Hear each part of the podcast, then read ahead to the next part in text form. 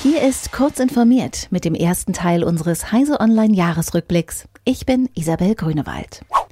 Im letzten Jahr gab es an dieser Stelle den nicht ganz so besinnlichen Jahresrückblick.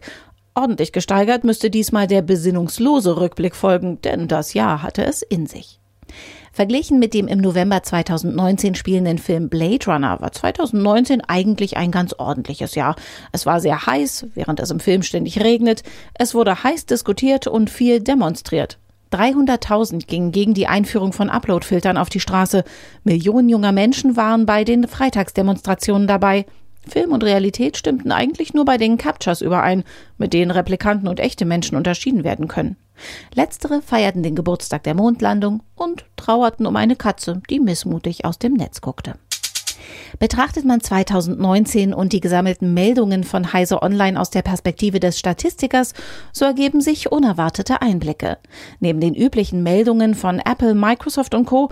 war es diesmal die chinesische Firma Huawei, die 2019 für die meistdiskutierten Meldungen sorgte.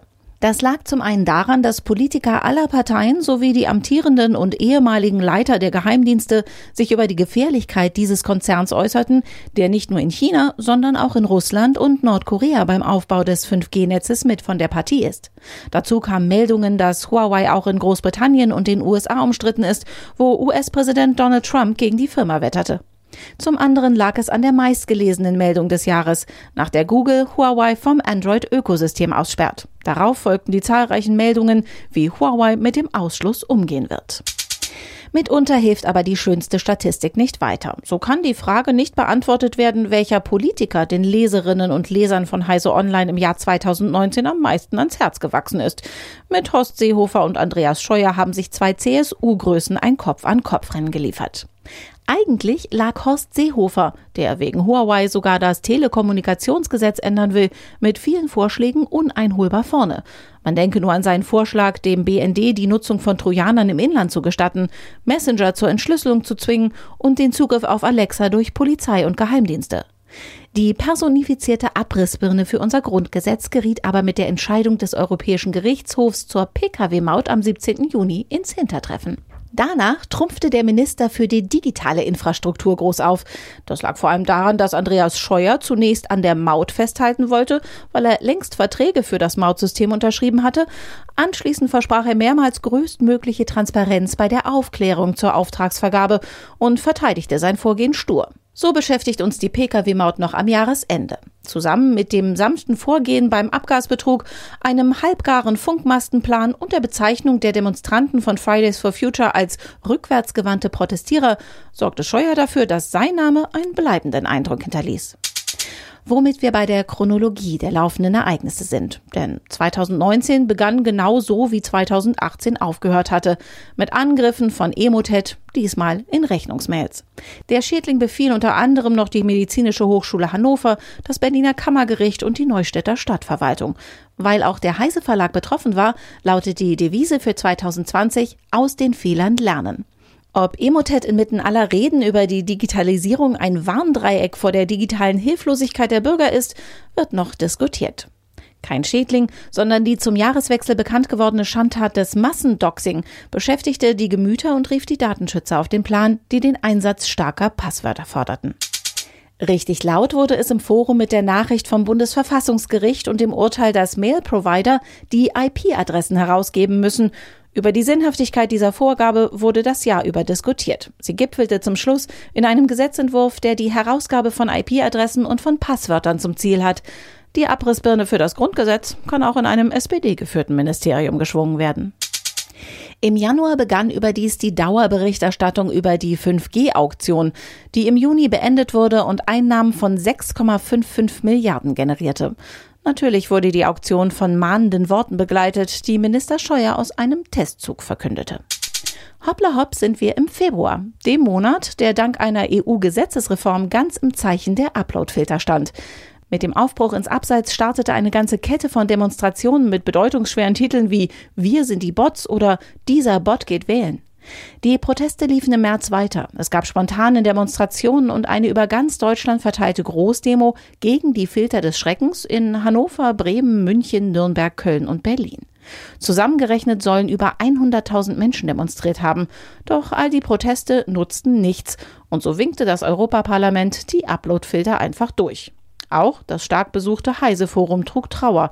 Die netzpolitische Bewegung erlebte bei dem Angriff auf den gesunden Programmiererverstand ihre bisher größte Niederlage. Später war von der bitteren Erfahrung einer ganzen Generation die Rede. Unterdessen hat sich eine andere Generation auf den Weg gemacht.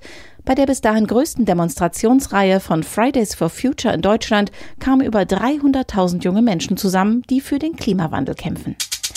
Im März hagelte es auf einem ganz anderen Gebiet Verbote und Sperrungen. Zuerst gab es Startverbote in China, dann wurde der Luftraum in Deutschland gesperrt, schließlich zogen Kanada und die USA nach. Anlass war der Absturz einer Boeing 737 MAX der indonesischen Lion Air. Zunächst hieß es, dass die Maschine schlecht gewartet und nicht flugtauglich gewesen sei. Doch dann stellte sich heraus, dass im Kampf zwischen Computer und Pilot der Computer gewinnen und die Maschine zum Absturz bringen konnte. Im Zuge der Ermittlungen wurde bekannt, wie schlampig man bei Boeing gearbeitet und die Zulassungsbehörde hinters Licht geführt hatte. Das wirklich Erstaunliche ereignete sich vor wenigen Tagen, als Boeing die Produktion der Maschine stoppte. Bis dahin hatte man trotzig weitergebaut und damit eine ganz eigene Firmenkultur demonstriert. Wie es mit dem Flieger weitergeht, ist offen. Immerhin scheint man bei Boeing zu der Einsicht gekommen zu sein, dass sich die Luftfahrtaufsichtsbehörden nicht einer Laune beugen werden, wie dies ein US-Senator formulierte. Ein trauriges Ereignis sorgte für hitzige Diskussionen.